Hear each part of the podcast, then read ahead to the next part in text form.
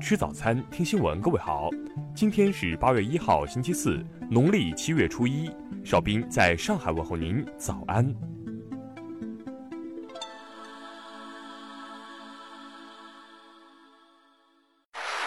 首先来关注头条消息：香港激进示威者父母痛心落泪，孩子，你被人利用了。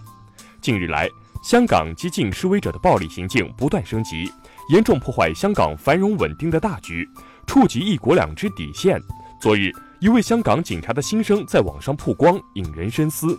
该警员提到，此前他负责处理两名上环被捕者的搜查证据工作。起初担心父母会盲目维护子女，没想到到访后他们均支持警方执法。面对押解孩子回家搜证，表示理解。一位母亲更声泪俱下表示：“不好意思，警官辛苦了。”该警员称。父母两人深明大义，对孩子触犯法律、断送前途感到十分痛心。被捕孩子的父亲认为，现在香港已被一帮政棍及教育界以洗脑式煽惑。他反问自己的孩子：“你被人利用了，知不知道？你有没有见过李柱铭出来示威？”听新闻早餐知天下大事。海峡两岸旅游交流协会三十一号发布公告。决定自二零一九年八月一号起暂停四十七个城市大陆居民赴台个人游试点。国家统计局消息，二零一八年城镇居民人均住房建筑面积三十九平方米，比一九七八年增加三十二点三平方米。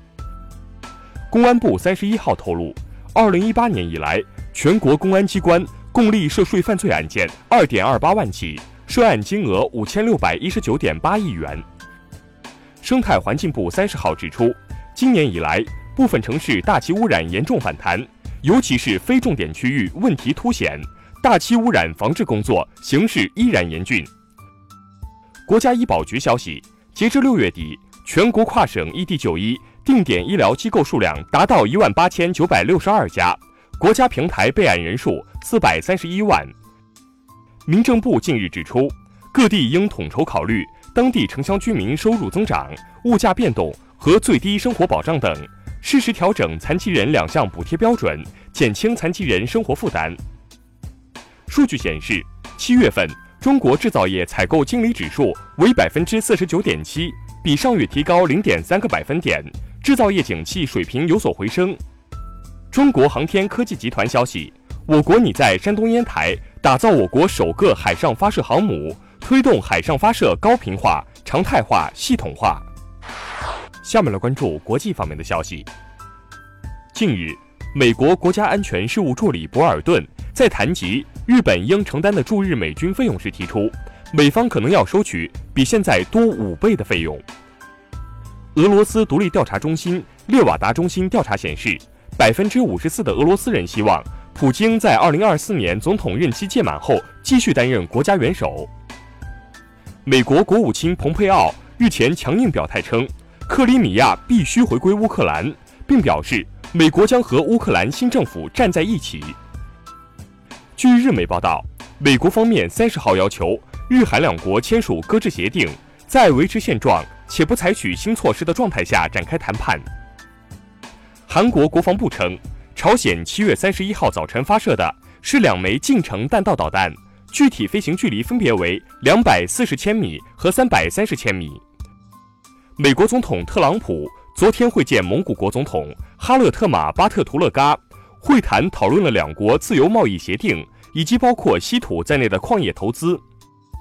日本东京电力公司昨天召开董事会，正式决定报废福岛第二核电站全部四座反应堆。加拿大航空近日表示。考虑到波音737 MAX 获得监管部门复飞的时间不定，将把停飞时间延至2020年1月8号。下面来关注社会民生方面的消息。三十号，吉林一水上乐园突发巨浪致四十四人受伤，官方通报称，网上所传醉酒老人开错档位、医院住满伤者等内容均不属实。近日，有网友爆料称，吉林一医院外存在黑救护车。医院工作人员表示，该院周边确实存在长期停留的黑救护车，目前正在整治。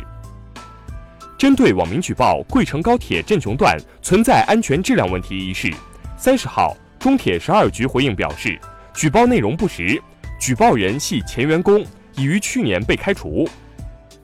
日前，安徽淮南一漫画作者张某宁因创作《猪头人参》系列侮辱中国人形象的漫画作品，被检察机关以寻衅滋事罪批准逮捕。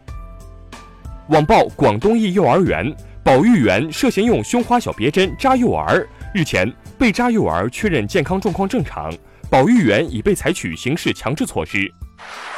最后来关注文化体育方面的消息，昨天。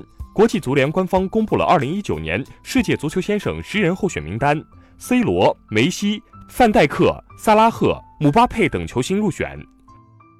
世界羽联五百赛事泰国公开赛进入第二日比赛，男单林丹淘汰泰国的苏庞瑜，陈龙零比二负于中国台北选手王子维。超模沙尼娜沙伊克近日受访称，2019年将不再举办维密秀。日前，维密官方暂未回应。